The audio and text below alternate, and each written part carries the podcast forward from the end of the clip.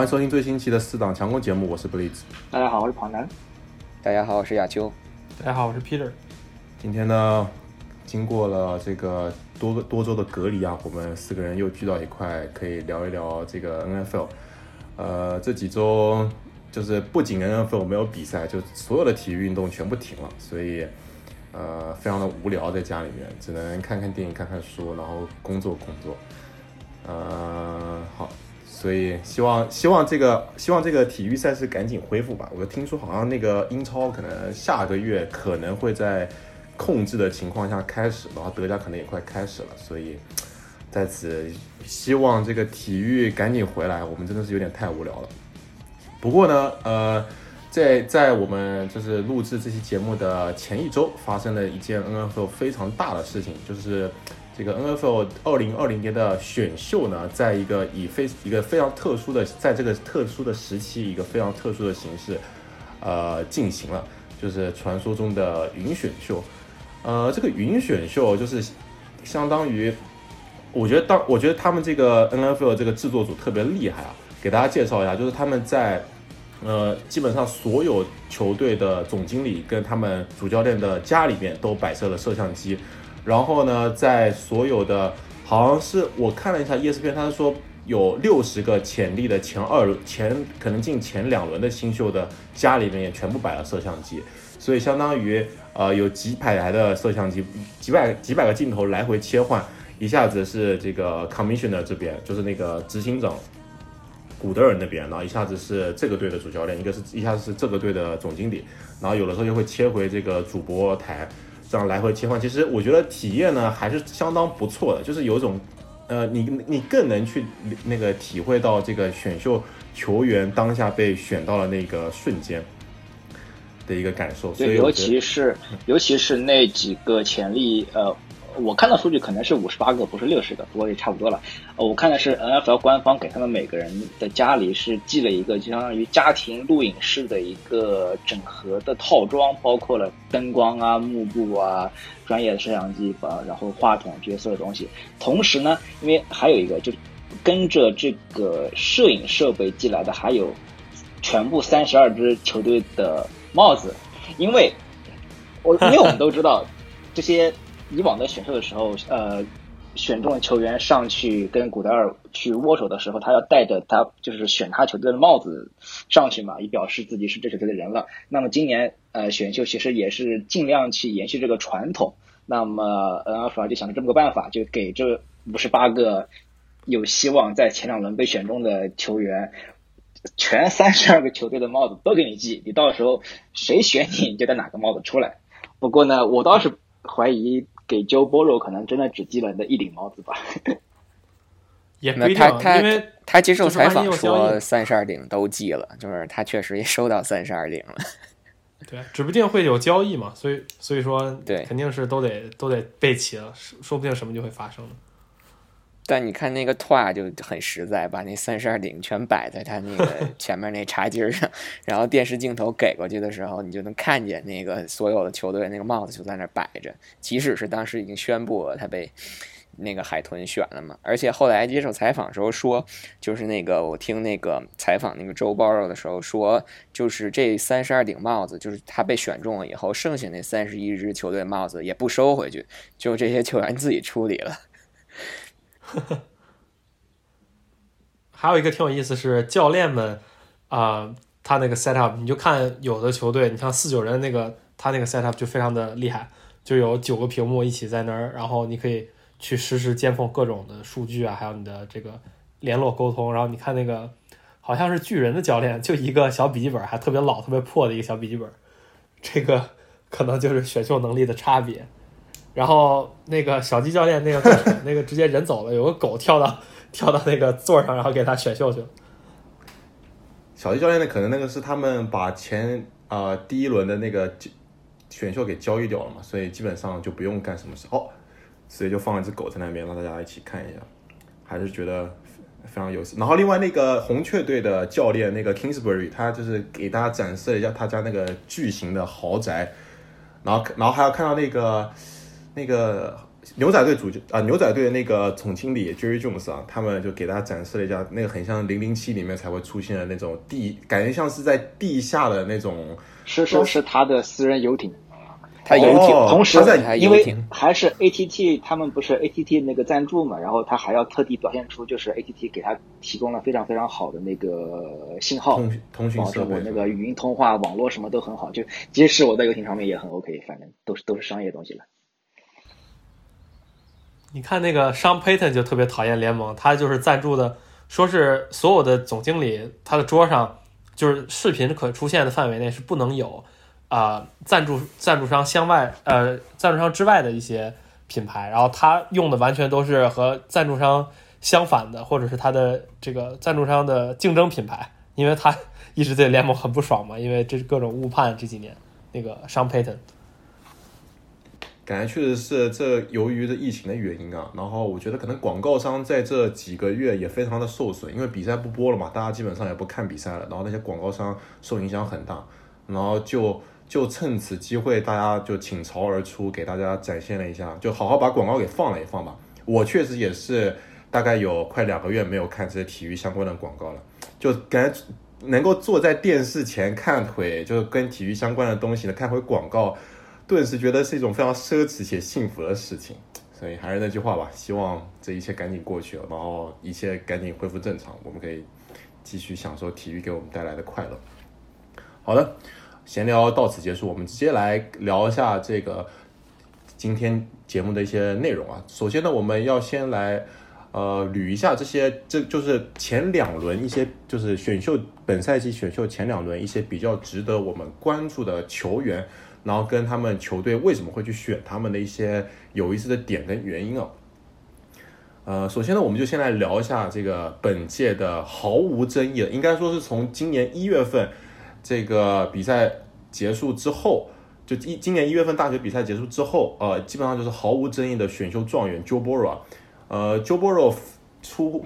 完全不出任何人意料的被辛辛那提班虎队在呃第一轮第一顺位选中。呃，这位球员他的这个光荣事迹，如果大家不清楚的话，这边跟大家稍微说一下，他是去年这个海斯曼，也就海斯曼奖得主，也就是所谓的大学橄榄球的年度最佳球员的一个得主。另外呢，他在今年就是一月份的两场季后赛里面呢，加起来两场比赛加起来总共送出了十二次达成，并且没有传出一次超节，总共传出了九百五十六码。呃，就是大家都知道，就是大学嘛，它的数据有时候，如果你特别强的一名球员，他可能会有刷数据，然后就是数据特别夸张之时。但他这两场比赛都是面对应该说是全国最强的球队之一啊、一场是打克拉荷马，一场是打克莱姆森，然后竟然能传出这种呃接近场均五百码，然后六次达阵的数据，可见他的这个个人实力还是非常惊人的。另外呢，就是他去年在对这个阿拉巴马队的比赛中呢，也有三百九十三码，然后三次达阵，零次超节的超级表现。呃，可以说，我觉得他的他他打出这样的数据，然后到了这个位置，确实是实至名归。但确实是，呃，也不得不说啊，这个呃一名好的四分卫，他的表现啊，非常优秀的表现，肯定是跟呃整个球队的进攻组的能力是非常有关系的。呃，另外就是这个路易斯安那州立大学本赛季的进攻组啊，可以可以说是。呃，应该说是前无古人的一个级别。他们本赛季的所有就是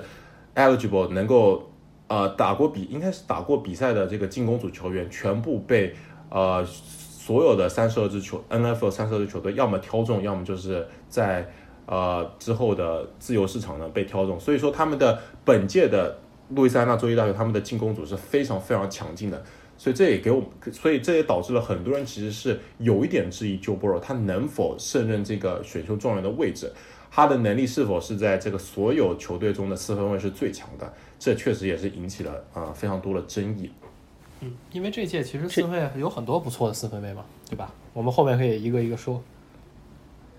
嗯，这里可以有个小科普嘛，就是刚才布里斯说了，Joe Burrow 他是今年那个海斯曼奖的获得者，而今年的这个选秀这个状元已经是连续第三年，就是大学橄榄球的这个海斯曼奖的获得主获得者被这个以状元的身份选中。去年是那个四分卫穆雷，然后一八年当时候是那个五月天嘛。然后同时还有一点就是 Joe Burrow 也成为了就是可能近十年以来第一个既获得海斯曼奖获得者，然后又拿到了大学橄榄球冠军，然后同时又是以四分卫的身份。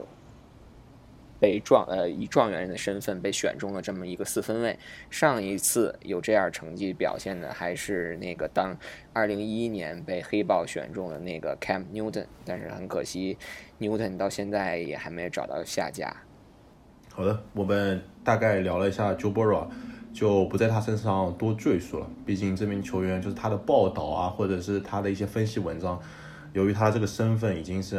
啊。就你你大概能找到一百篇以上，所以我们就这边不赘述了。接下来呢，我们来聊一下呃选秀的榜眼，呃，来自于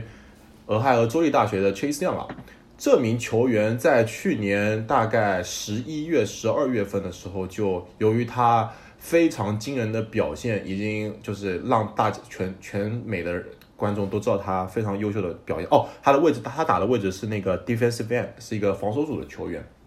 呃，我记得是在十一月、十二月的时候，在呃美国的媒体就在讨论他到底，因为那个时候的 Joe Burrow 呢，并没有强到的就是一个顶级的地步，所以很多人都在讨论呢，这个他有没有可能成为呃这个当届的海斯曼奖得主？所以可以从这个角度，我们可以看出他的这个实力还是非常超群的。对啊，因为以一个防守球员的身份进入海斯曼的最终呃。角逐，呃，这确实是比较的少见，呃，所以，呃，而且如果比较看的比较多大学比赛的话，能看出来就是 Chase Young 这个人，他这就是这个身体条件完全是太出色了。你可以想到联盟里跟他一样的就是 Von Miller 和 Mas Garrett 这样的同同样的冲传手，同样的就是猛兽一样的身体，嗯，应该说他的先天条件是二零二零所有的新秀里完全是最好最好的。呃，未来的联盟顶尖的冲传手毋庸置疑。嗯，他被选中之后，我看了 ESPN 有采访一些，就是呃，他他是俄亥俄利嘛，就 Big Ten Big Ten 联盟的其他学校的一些球员教练，大家看法，大家同一致的口径就是说，呃，对于 Chase Young 离开了 Big Ten，离开大学联盟去了职业联盟，他们表示。很欣慰，因为去防他真的是一个太嗯太难的任务了。就他仿佛在大学比赛中就是就是一个 bug 一样的存在，你根本就防不住他。所以呃红皮选他呢，应该说是也不出乎人意料嘛。虽然说红皮上赛季的防守其实也是差的要死，他在因为呃从失分。平均每场比赛失分数上来看的话，他在全联盟只排在第二十七位。呃，一个 Chase Young 的加入能对他整个防守起到作用，确实呃还有待观察。不过呢，如果红皮你不在第二位去选 Chase Young，你真的也没有一个更好的人选了。对，我觉得好像最近几年选秀很多球队就是比较靠前时候的战略都是。如果有四分卫需求就选四分卫，如果没有四分卫需求就是选啊，整个当时这个所有的新秀里边天赋最好的，一般都是防守球员。确实，你看 Chase Young 就像刚才跑男说的嘛，他的这种身体素质应该说有有些和那个布朗的那个 Miles Garrett 很很。对，很一模一样。对，所以你你去，如果你真的去挑这个 Chase Young 的话，其实他没没有什么毛病。就你感觉就是他不在这个前三位啊，被选中，这个就感觉是就是前三位的球队就相当于是错过了一个很有天赋的这么一个球员似的。所以我感觉就是确实红皮在在第二个顺位在就在这个位置上选他也是一个理所当然的事情，而且这个。红皮今年那个主教练刚换成之前黑豹那个张张里里维拉嘛，就是对 River 他防守我记得他打四三的嘛，所以可能这个正好这个 Chase Young 也会比较适合他这个体系。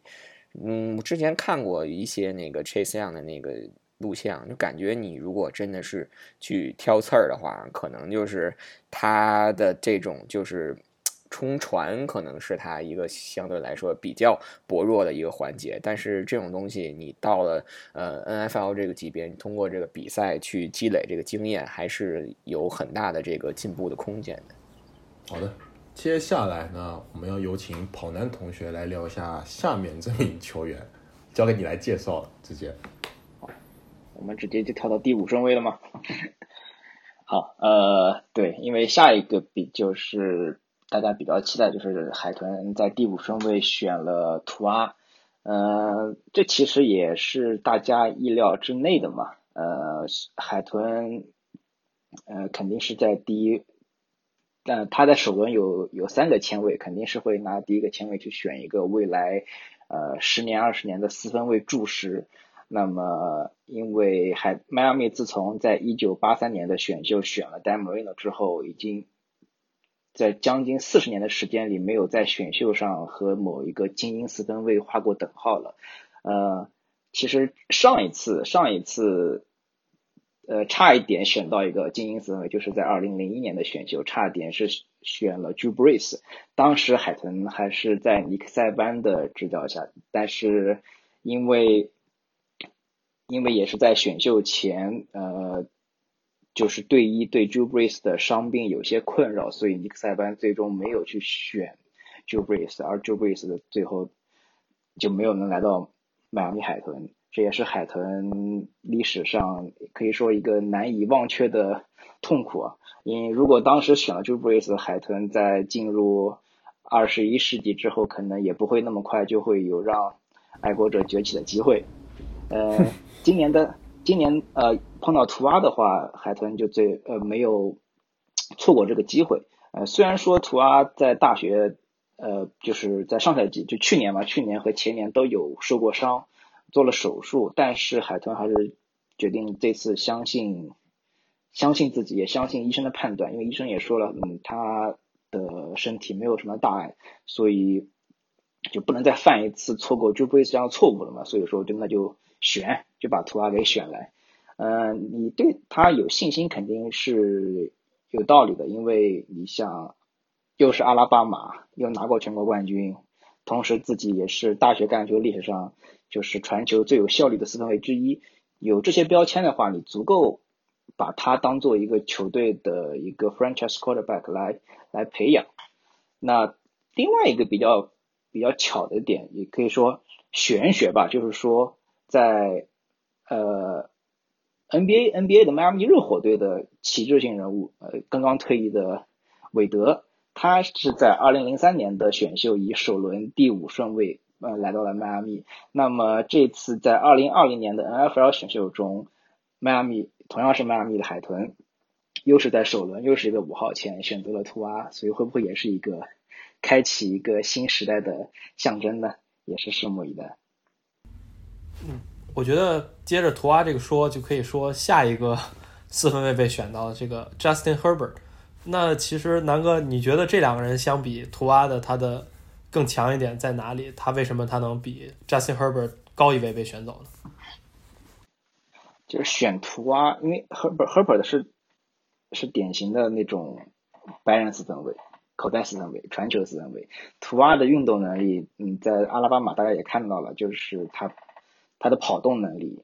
呃，因为传球，你单比较传球的话，可能图阿跟 Justin Herbert 两人都不差，但是因为图阿一一来身为一个夏威夷人的一个呃身体天赋，然后加上他一个很强的，因为你现在现当今的 NFL 肯定是一个球队更倾向于一个移动性四分卫嘛，所以在这点上图阿是比 Justin Herbert 要好。嗯，我觉得两个人可能他的。擅长的方向不一样，图阿的话更擅长就是中中距、中短距离精准传球，但是这个 Justin Herbert，因为我这个看球，我一看大学偶尔能看到，也是在看这个西海岸，因为学校在这边，总看俄勒冈他们打比赛，所以看 Justin Herbert 他这个长传非常的深远，他的这个臂力非常的惊人，而且他的个人的这个啊身体也很大大只，就是非常像。就是有点像 Cam Newton 啊那种大致型的长传型的四分卫，所以可能他的天赋也是很好的，嗯，但是可能也是像南哥说的，他不如这个图阿这么有这种双能性的威胁，所以，但是其实也不好说两个人哪个最后能成长的更好一些吧，对吧？Herbert 他有点就是那种怎么说叫勤奋进取型，因为其实你看，真的 Senior Ball 之前 Combine 之前，当时对 Herbert 的那个预测，他当时可能只是一个首轮末段、首轮后段的这么一个签位，结果到最后通过这个。尤其是 combine 的那个表现，大家觉得他这个臂力啊，包括他在那种他的传球的那种精准度，一下子就可能进到了这种乐透，或者甚至都进到了这种前十。然后当时也有人讨论说，可能这个闪电想呃向上，或者是当时有有传言，不管是海豚放的烟雾弹也好，还是怎么样，就是可以可能想向上交易啊，或去先选这个 Herbert，所以也是从另外一个角度来说，去肯定了这个 Herbert 他的这种就是通过自身的这种这种努力吧，就是向上爬了很多顺位。图阿来讲，我觉得他真的应该是，你就算他就是怎么说，他这个天赋很就是天才，对对他天赋很高，他的上限相当相当的高。就是他如果打好了的话，可能可能他可能在我看来，如果他没有伤病的话，当然他他有伤病，这你不不能去避免。但可能没有伤病的话，他可能远在 Joe Burrow 之上，或者是可能甩甩下好几个档次，这可能有点夸张了。但是确实。嗯，不能避免就是他的这个伤病。我对，而且图阿是左手嘛，就是我之前看有新闻讲说，他并不是天生的左撇子，他是后天就是刻意让他去练用左手去去去传球，所以也可想而知他的这种这种天赋，或者说他是后天的这种学习能力，就是你一个四分卫，你去刻意去去。去练这种左手传球，然后能打到现在这种一个程度，可见他的这个能力。但我对他唯一的担心就是这这种伤病，因为他他的这种臀部的这个伤吧，他不像你说你韧带撕裂或者是 ACL 这种，就是现在的这种医学能帮你恢复到很好。他这种臀部就是。我去看一些新闻啊，就是感觉它并不单单就是只是牵扯到你臀部的这这一点的伤势，你可能对你整个的这种韧带啊，然后肌肉啊，包括你整个从运动上你这种转身来讲，都会有很大的这种影响。而且他也不是说只伤了一次嘛，所以我觉得唯一的这种这种担心的这种 concern 就就来自于他这个这个伤病。就是你我我看他确实有在选秀前拍过一段视频，就是展示他现在这种转身啊，然后胯，然后带动的这种全身的这种这种这种这种就是很流畅，没不受什么影响。但是这个东西还不是说在一种比赛状态下，或者是还不是在一种 N F L 这种级别的这种这种强力的这种呃冲对手的这种冲传下，所以真正的到比赛的时候，他这种伤病。这个隐患，我觉得还是要去考虑的。对，其实尤其是对于四分卫来说，臀伤更的是更加是非常的困扰，因为就是现代的四分卫的这个啊传球机理都是通过啊小腿，然后带动这个臀胯部臀胯部发力，然后带动你的大臂去去传这个球，尤其是深远传球，所以这个臀是你发力最重要的一个部分。对于这种现代四分卫来说，所以说这个东西确实是有一个隐患在这儿。详情可以去见一下那个牛仔队四分卫 d e Prescott 去年流出来的一个赛前训练视频啊，就是在练那个胯部的转动。可以，呃，Justin Herbert 呢，就是他有一点特别有意思的点在于，他是从小他是生在俄勒冈州，所以他从小就是俄勒冈大学的球迷。然后另外呢，他从小就是这个闪电队的球迷。所以他呃，相当于从从小到大，到目前为止呢，都在给自己就是相当于梦想的球队去呃奋战。所以我觉得他嗯，我觉得对于这一点来说，闪电队去选他，嗯，肯定是会让这名球员就是应该是说是呃，闪电队去选他比去选图啊更加会 fit in 这整个球队的一个氛围。呃，所以我还是希望这名球员能够就是在。呃，毕竟就是我们可以从整体的配置上来看，闪电队的配置肯定是要比海豚队要强的，所以他相当于在的一个起点肯定也是比托，就是他所能拥有的资源肯定是比图阿更好，所以明年的表现呢，我觉得 Justin Herbert 还是非常值得期待的。好的，但他的他比起这个图阿的这个。呃，难处就是他这个四分卫这个深度上的争夺，他要和 Tyra Taylor 去争。Tyra Taylor 本身就是一个有首发能力四分卫，你像呃图阿争的应该是啊 Fitzpatrick 吧，所以对，所以这样的话，其实他这个争夺也有争夺的这个环境，这个 看时间，因为 Fitzpatrick 必须得替补。对 Fitzpatrick，呃，按按道理应该是应该这样，就是先让 Fitzpatrick 打那个前三场，然后 Magic 一下，然后 Magic 没了耗尽之后，图阿正式登场，就是当年在在坦帕湾的魔力嘛。而且确实也呃不开玩笑，就是说就延续上赛季的表现嗯，Fitzpatrick 呃现在对于整个跟 Brian Flores 的磨合，包括整个海豚的 playbook，他都研究的比较有比较透彻，而且打的也不错，所以我觉得肯定是新赛季会是一个以老带新，因为 Fitzpatrick 反正年龄这么大了嘛，也就大家都这一年37了明年可能对对就差不多就就就走了，然后就就就以老带新嘛。可以，嗯，但是 Justin Herbert 这边就不一样了，因为你 Terry Taylor 的话，他你想他九年职业生涯，总共他才30九年打了三年首发，对三十，嗯他的表现大家对吧？你也都知道，就是还有必要在他身上浪费过多的时间吗？所以说就早点早点把真正的真正的 boss 扶出来，呃，把 Justin Herbert 就对他量体裁衣，所以就对吧？不要浪费时间。这个具体的故事啊我们可以参照两年前布朗队刚选到 Baker Mayfield 的时候啊，就也是前三场用了另外一名四分卫，然后，哎，那个时候是用了，就就 Charles 就是 Taylor 是吧？就是对对 Taylor 对对，好像是对对对对对对，所以说具体故事完全一模一样了，可能会再次重新上演，所以敬请大家期待。可以，呃，关于这个球队未来的四分卫人选的事情，我们可以到过几个月的这个赛季前瞻，我们再详细讨论。接下来呢，来聊一下这个、呃汤姆布雷迪同学的这个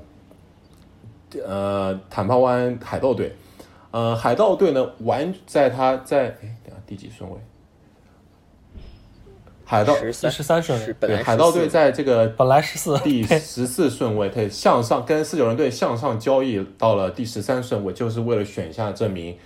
呃身体非常出众的这个进攻锋线球员 Tristan Tristan w o r f s 啊，这名球员真的是呃，应该说非常非常好的符合这个海盗队的需求，因为大家都知道嘛，Tom Brady 四十几岁了，他没有运动能力。他需要的就是非常强大的进攻锋线去保护他，让他能快乐的待在口袋里面传球。但是，呃，这个海盗队的进攻锋线呢，确实也并呃，就是也就是比较残破不堪，所以选选上了这名球员，正好可以说补上了一个非常需要补的位置。对啊，海盗从十四顺位向上交易到十三顺位，还送出了一个四轮签嘛，所以你可见被忽悠瘸了都。对啊，是啊，就是，但是确实，如果你单说这个这个这个 Tristan w o r f s 他这个球员啊，他确实这个运动天赋真的是非常的好。就是如果你不看他的位置的话，从他的体测的数据来讲，你可能以为他是一个近端锋，而且是那种就是精英级别那种近端锋。他，你看他身高一米九五，然后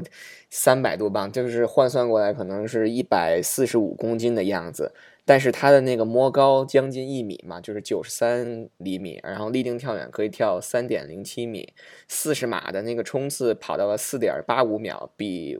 温大神的速度，比温大神当年冲四四十码的速度都快。所以你可见这个这个球员，他就是你可以称他为是一个非常非常灵活的胖子。然后呢，尤其是他在大学的时候主打的是那个 red tackle 嘛，正好就是海盗就就缺这个 red tackle，所以应该是真的就相当于是，你不能说不能说叫对症下药吧，但是可能就是给老汉直接抓来了一个即插即用型的这么一个一个一个锋线的球员，但是这个。就是我们刚才一直在说这个球员他的这个天赋，他运动天赋有多好，他优势有多有多明显，但是其实他也有一个很很明显的劣势，就是他的这个臂展，就是他作为一个进攻锋线球员一米九五这么一个身高，但是他的臂展其实就相对来说是比较比较小的，所以他就是说他面对那种比较灵活的那种就是冲传手的时候，你就会发现他其实还是有点狼狈的。一方面就是他臂展小，他可能就是他的整个的这个面积扩展不是特别的大；另外一方面就是他在这个。应对对手的这种这种冲传的时候，他的重心高，那所以他扎不稳，就比较容易被人家灵活那种脚步给晃过去。但是总体来讲，海盗就是还是选了一个，不管是之后真的表现怎么样吧，但是至少就是拿出了这个全心全意的这种这种一种诚意，就是给这老汉，就是我给你选来了这种锋线保护的人，剩下就是就就靠你就看你了，就看你的表现怎么样。对他这个，而且他他有一两个非常有意思，一个就是他前一阵流出一个视频，他从是一个游泳池里直接跳到岸上，这个得多么强大的腿部力量！所以说，啊，他可能是对应对于一些这种力量型冲传手，他可能是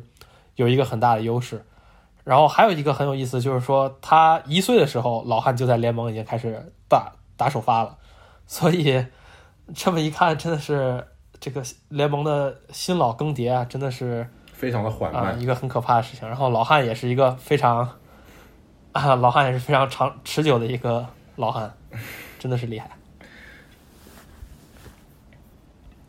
好的，接下来呢，我们来聊一下这个被交易走的十三顺位的四四九人队啊。四九人队呢，这个在第十四顺位，可以说非常呃，应该不是非常吧，有一点出乎大家意料的。选择了一名防守锋线球员啊 j o v a n Kinlo 啊，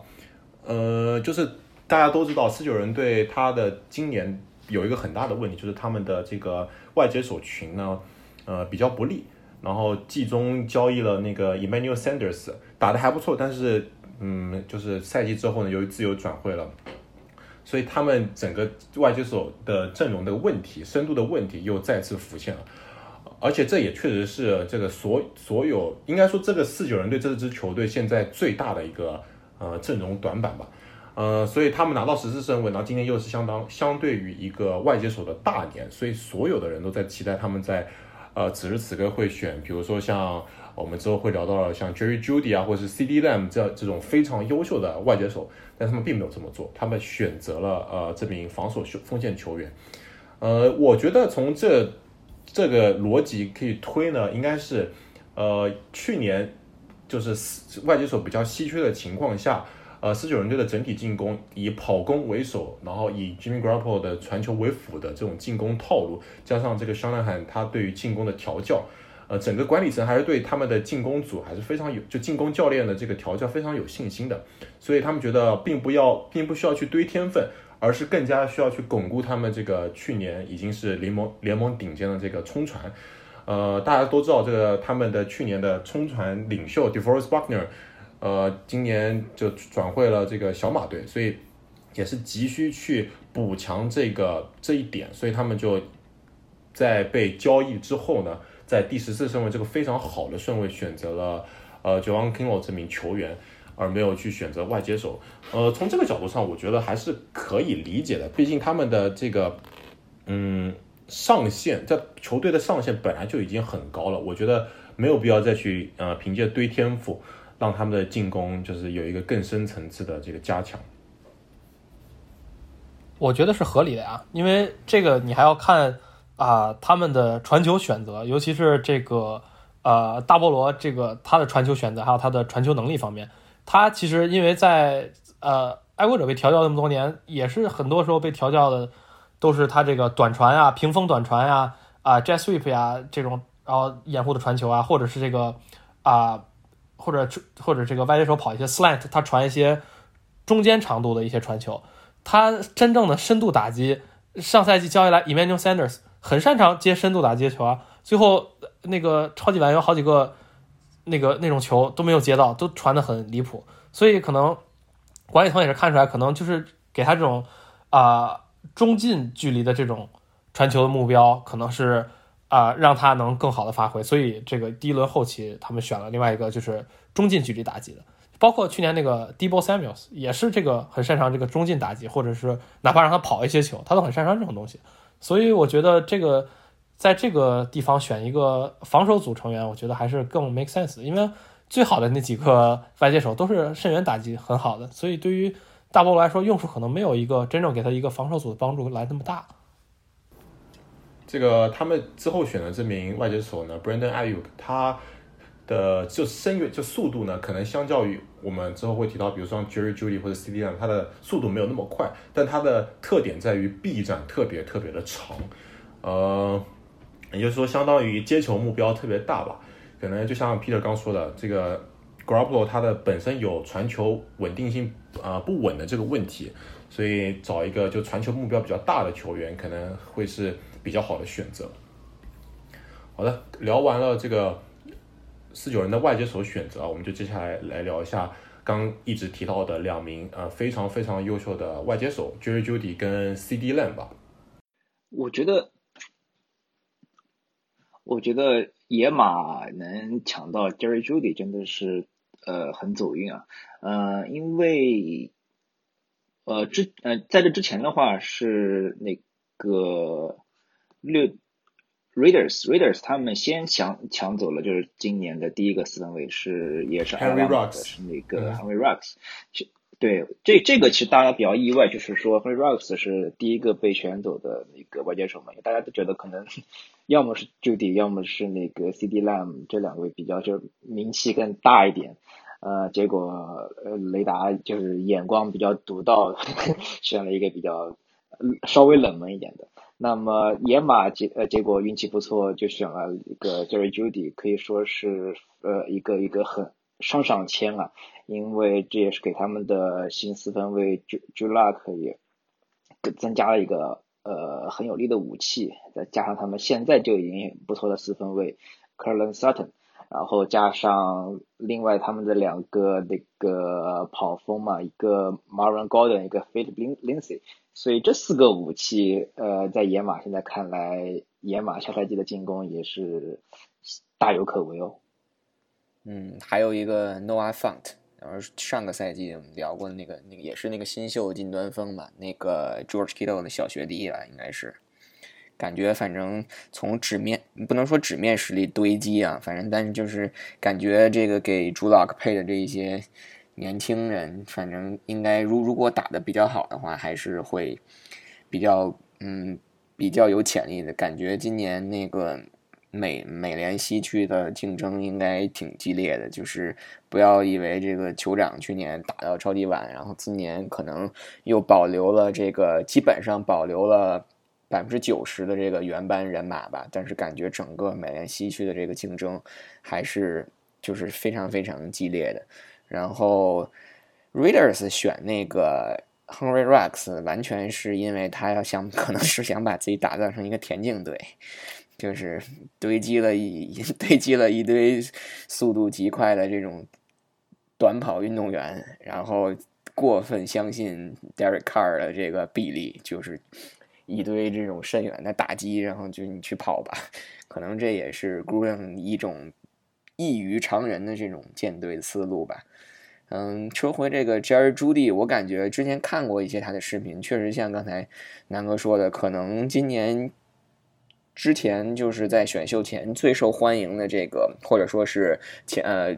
有最有希望第一位被摘走的这个外接手，应该是介于这个 C.D.Lam 和这个 Jerry Judy 之间嘛，因为这个 Jerry Judy 他从他自己这种。硬件条件来讲，应该说是已经是一个呃可以去打这种职业比赛的这种这种球员了。尤其他身高六，应该是六尺六尺一吧，还是六尺二？这具体记不清了。但是你会发现他的这种身身材的，包括他的这种肌肉的这种线条啊，还有他的那个臂展，还有他的手的那个大小，都非常的适应呃适合这个在这种职业赛场去打。然后你也可以看到他在大学的那些比赛集锦，他在接球的时候，包括他在跑动的时候，那些作为一个外接手来讲，他的很多那种细节的处理非常的非常的连贯或者是流畅吧。所以这个也可能是他能够脱颖而出，然后在这个今年这个外接手可以说是一个大年的情况下，可以在前三位被选中的一个原因。然后，但是之前我看他的那个视频，有一个比较小的可能细节的地方，就是你看他经常去接球，就是他经常是那个可能手没有在第一时间 catch 住那个球，那个球总是他可能总是习惯是用那个胸口去接这个球，就导致那个球传过来以后，在那个胸口那个地儿会弹一下。所以这个也可能就是导致他有的时候可能会，并不能是脱手吧，但是就是你给对手的这种脚位或者是这种防守队员有把这个球打掉的这种机会，所以这个这些可能比较小的细节还需要他到这个职业赛场去慢慢去雕琢。但是我觉得总体来讲，确实对野马来讲，这个进攻应该是一个很大的一个帮助。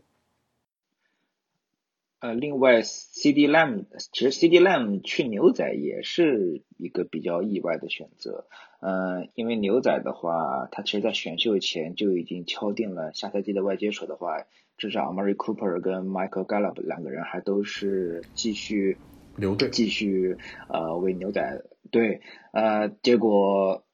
在首轮又选了一个大热的外接手，所以就有些外接手阵容过于。呃，过剩了，嗯，他其实真的没有必要就在这个时候去选一个外接手嘛，呃，不过真的是有可能，呃，是为了给那个给 Duck 一个，就是怎么说，给给 Duck 创造，我我我把我我我我能提供的所有的东西都提供给你，你好好打球，还不一定是给 Duck 呢，刚签了那个，呃，对，现在现在来看不一定是给 Duck，对。安迪 dalton 也是跟刚刚跟牛仔签了一年的合约，所以下赛季到底是 Dalton 还是 Duck 能够 坐稳这个牛美国之队的四分卫的位置啊？你看当时那个 C.D.Lam 落到这个位置的时候，把那个 Jerry Jones 那个老爷子都乐坏了，就是 一直在笑，就是没想到自己可能之前做了不管多少次的 Mock Draft，也没有想到 CD Lamb 能能。在第十七顺位还没有被人选走，然后你再看当时他们那个主教练今今年新的那个主教练那个 McCarthy，反正他之前也就是相当于是被官宣嘛，这次的选秀都是 Jerry Jones 说了算，这个主教练感觉就是很轻松嘛，这选秀不用参与什么，他也在那儿就是一直一直在乐，就心想他感觉天上掉了一个掉了一个大馅饼一样，就是能在这个位置选。摘到这个 CD Lam 所以反正就像刚才大家说的嘛，就是给 Duck 这种配备的话，如果 Duck 打不出来的话，那可能又签了 Dalton 作为一个 backup，那可能 Duck 就是真的需要拿出一些表现来吧。好的，呃，聊完了这几名非常优秀的外接手，我们来说一下，就是首轮我们。最后一位比较想要讨论的球员啊，呃，这名球员呢就是绿湾包装工队，还有其实还有一个外接手啊，对，还有那个 Justin Jefferson 也其实打的也不错。Justin Jefferson 虽然没有呃 Lamb 和那个 Judy 那么强吧，但他也是一个很有实力外接手，因为他这赛季也是跟着 LSU 拿了冠军，也是在这个啊这个过程中，这个他的选秀前景一直被越来越被看好。他可能他的身高不是那么的突出，但他的这个手活非常好，就是接球手的灵敏度是非常的好。然后他的这个身体控制，就是说有很多呃边线 outside number 这种这种战术的话，然后他能在这个角度很小的时候接到球，这是他的一个能力。所以说啊，他可能也是一个值得在新赛季关注的一个情况，也是给到 Josh Allen 这里，所以。所以明年就是这个美国美联东区啊，也是非常的竞争激烈啊。呃，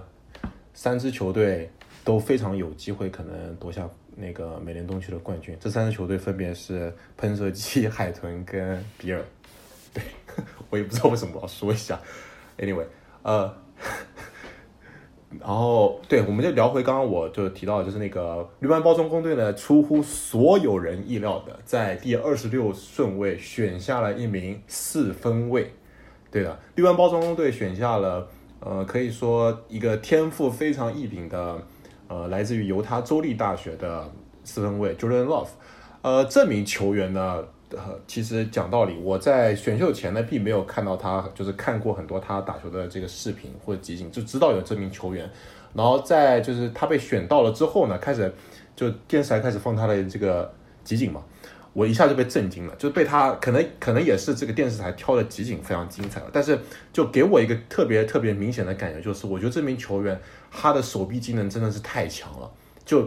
感觉他传个五十码、六十码那种大传球，基本上就是不用几步呃 drawback，然后非常就他不用像我们刚刚提到的用臀部非常的用力去就胯部非常用力去转把这个球传出去，感觉他就是很闲庭信步的，然后手臂稍微一甩。然后球就飞了五六十五六十码，所以，呃，我当时就很震惊，这名球员竟然呃被落到了这么一个比较啊相当于名不见名不见经传的学校，所以导致了他现在这个顺位。呃，然后我觉得吧，说回这个选秀本身啊，大家都在讨论这个问题，就是这名球员为什么会在这个顺位被选上？呃，就让大家想起了呃十几年前。这个 Aaron Rodgers 当年也是在包装工队有一名呃，相当于正在正值壮年巅峰的 Bryant Fav 的情况下，还选择了当年非常有可能成为选秀状元的 Aaron Rodgers，相当于是嗯呃，然后大家都知道的 Aaron Rodgers 这十几年表现的非常的成功，他拿下了很多 MVP，然后数据非常厉害，然后也拿下了超级碗给包装工队，所以可能包装工队也觉得这样的一个选秀的形式非常有效。就相当于他们为呃艾伦教师已经找好了接班人了，所以他们此次呢故技重施，在一个就在艾伦教师还状态非常优秀，去年还带队进入国联决赛的情况下，选下了一名四分卫，准备相当于接替他吧。嗯，其实法福的话，前两天说爆出来他和 Aaron Rodgers 有聊天嘛，然后他上节目说。Aaron Rodgers 很生气，然后说是他预测 Aaron Rodgers 可能以后不会再为包装工打，就是说可能终老在其他球队。这是一个很有意思的信息嘛？我觉得，如果你单纯说回这个 Jordan Love 这个球员来讲吧，就是他是一个黑人四分卫，肯定就是这种这种运动。天赋或者这种运动能力，就是不用去去赘述了。但是他作为一个黑人四分卫呢，他手感又特别的，你感觉他手感特别柔和，就是他那种传球时候那种手呃那种球感特别好，这种中距离的传球就是非常非常的稳。所以你看，其实呃，他应该也是在那个 combine 的时候，就是通过一些传球的表现，然后让自己的这个顺位或者是自己的这种选秀价值有一个非常大的提升。但是很多人就是去回看，就是他在大学就在这个犹他的时候打球，就你会发现他的这种就是他可能就是那种优势劣势都非常非常明显，就是两极分化的那种。就是他作为一个四分卫嘛，他作为四分卫，你去阅读这种对手防守的这种这种能力，包括他在口袋里这种去做决策的这种能力，是他目前来来看就是他最大最大的缺陷。所以有的人就说他是那个 Mahomes 的二点零版，但是也有的人会说他就可能就是那个 Trubisky 的这种二点零版。我觉得像他的他像他这样的一个 四分卫来讲。就是可能需要的是一个很好的教练，就是能在他这种职业生涯的这种初期啊，就是在这种职业的这种橄榄球里，一个一个非常好的一个一个调教，或者是说有一个很好的这么一个四分卫去带他。但是说回这个球队来讲，你去指望，我个人反正不不太看好指望这个龙哥会去能给他真正有多少的这种这种这种指导或者是这种帮助。但是从 Jordan Love 他自己的来讲，他可以在在龙哥手下做这么一个暂时去看做这么一个 backup backup 这种四分来讲，也是一个很好的机会去学习吧。我觉得单纯从 Jordan Love。首轮被选走这个这个这个事实来讲，并不让人意外。但是这个包装工向上交易，然后在首轮给龙哥摘这么一个 backup 这种四分卫，这个行为还是让人觉得很很出乎意料的。确实，龙哥现在呃年纪大了，脾气也大，架子也大。对于包装工这样一个蓝领的球队来说，他的地位显得已经是过于过于的特殊了。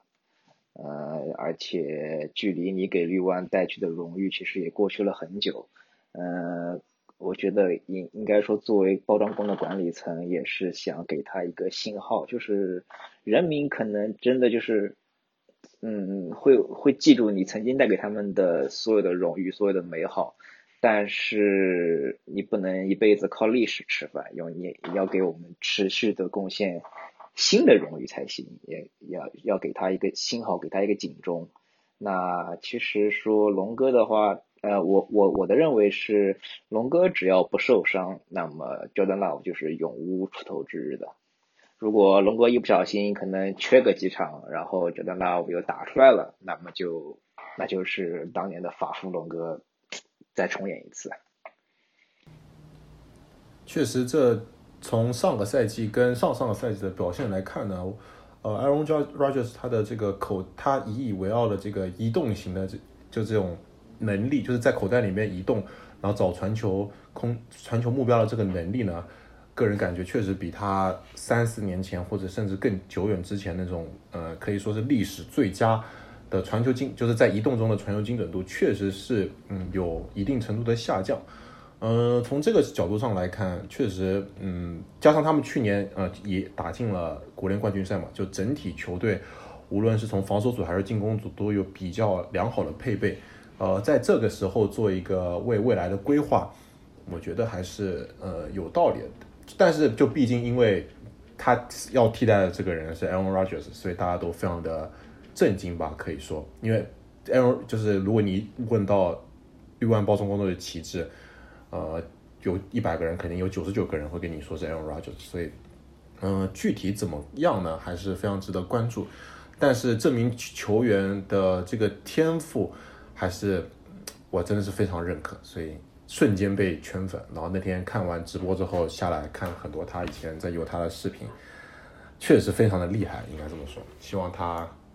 能能能尽早有一个在 NFL 发展的空间吧。好的，嗯，今天呢，我们就给大家比较，呃，也不能说比较快吧，比较，嗯，以我们的方式就捋了一下几位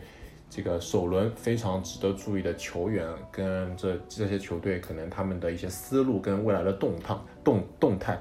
呃，接下来我们可能会，嗯，会不定期的出一些关于一些球队的他们的一些未来啊的讨论。然后现在已经大概是五月份嘛，所以我们大概会在七月份左右，跟去年差不多，开始我们这个一周一期的这个赛季前瞻，呃，一周相当于一个分区，我们就这么讲下去，所以敬请大家到时候期待。嗯，还是在这边希望这个 NFL 最好，就是希望 NFL 不要，嗯，就它这个赛季的开始跟进行不要有任何的变故吧。呃，这个 NFL 赛季开始离现在还有大概四个月。希望到时候这个世界能够恢复一切的正常，然后体育赛事也可能恢复一切的正常。好的，您现在收听的是最新一期的四档强攻节目，我们是一档关于美式橄榄球的播客节目。如果你对我们的节目喜欢，欢迎到喜马拉雅和网易云音乐搜索“四档强攻”，对我们的节目进行订阅和收听。另外呢，你也可以在微信和微博里面搜索“四档强攻”，对我们的账号进行关注。呃，很高兴大家今天的收听，我们下期节目再见吧，拜拜，拜拜，拜拜，拜拜。